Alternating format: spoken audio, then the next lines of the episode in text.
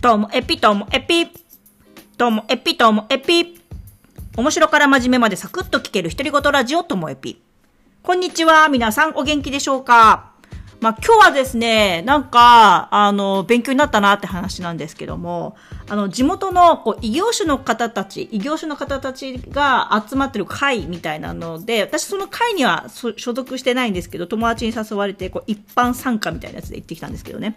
で、今回は、あの、札幌の洗濯屋さんそのクリーニングとかコインランドリーとかもひっくるめてやってる、こう、お店で、なんか、あの、がっちりマンデーとか、ガイアの夜明けにも出たことあるようなお店の社長のお話だったんですけど、なんかそれ聞いてて、いや、なんか流行ってるお店って、やっぱその時代感があるなって思いました。なんか始めたのは、全然10年以上前なんですけども、でも、なんか今の時代に合ってんなっていうのを感じたって話なんですけど、まずですね、なんかその社長は、もともとこう、大学で繊維とか、海面活性剤とかの研究者だったですよね。だから選択については別にプロではないってところから、しかも経営のプロでもないっていうところからこう始まっているんですけどね。で、えっ、ー、と、その、なんだろう、そのお店を中心としたコミュニティができていて、こう、ファンがいて、そしてこう盛り上がっているそして企業理念は、こう、その、コインランドリーだけでもない、クリーニングだけでもない、なんならこう、野球のユニフォーム用とか、あとは加齢臭が気になる方用とか、その、個別にこう最適なこう洗剤も売ってるみたいなお店なんですけどね。で、私が感じたのは、まず、その、なんか、ファンを増やすために、みんなのこの選択自慢話をこう、お客さんね、聞き出したって言うんですけど、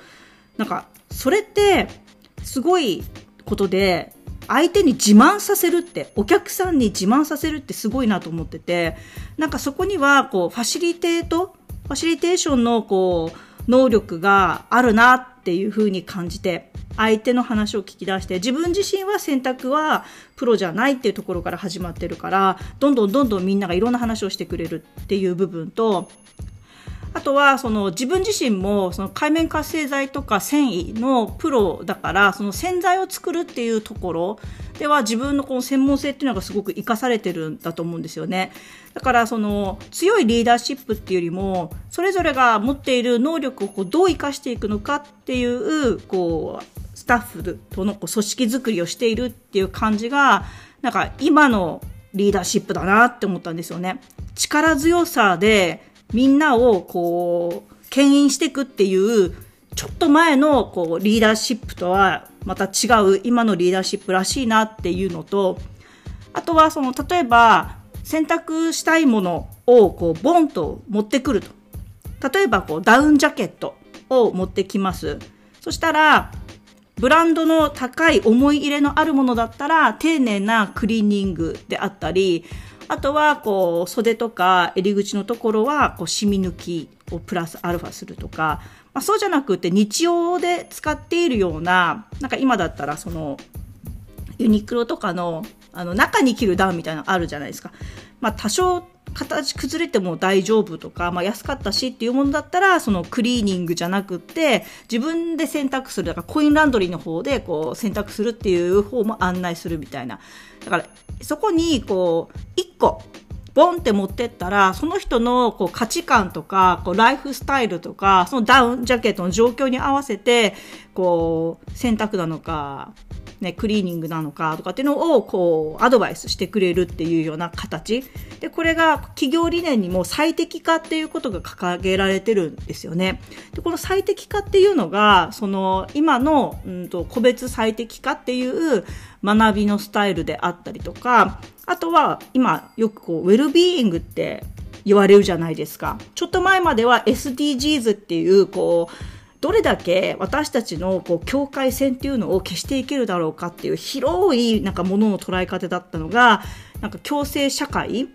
こう目の前にいるあの人たちと共に生きていくみたいなところから今はウェルビーイングっていう個人の私自身の幸せっていうところにこうグッとフォーカスされてるんですけどもこれがその、えっと、クリーニングってなのか洗濯なのかとかっていうところその人その人に合わせたスタイルを提案しますよっていうそのウェルビーイングとすごくなんかフィットしてるなって思ってだからそのウェルビーガンって言葉出てきたの最近なんですけどね。だけども、その10年前、10年以上前からやってるクリーニング屋さんが今、これだけこう繁盛しているっていうのは、やっぱりその時代感に合ってんなーっていうのをつくづく感じました。なんか話を聞いてると、その時代感のことと、あとは自分がこれからやろうとしているところに、じゃあ、どう生かされるのかっていう話につながっていくんですけども、それはまた、ちょっと、また明日かな？久しぶりになんか一つのネタで2回喋っちゃいそうですけど、明日に続きたいと思っております。最後までお聞きいただきましてありがとうございました。さようなら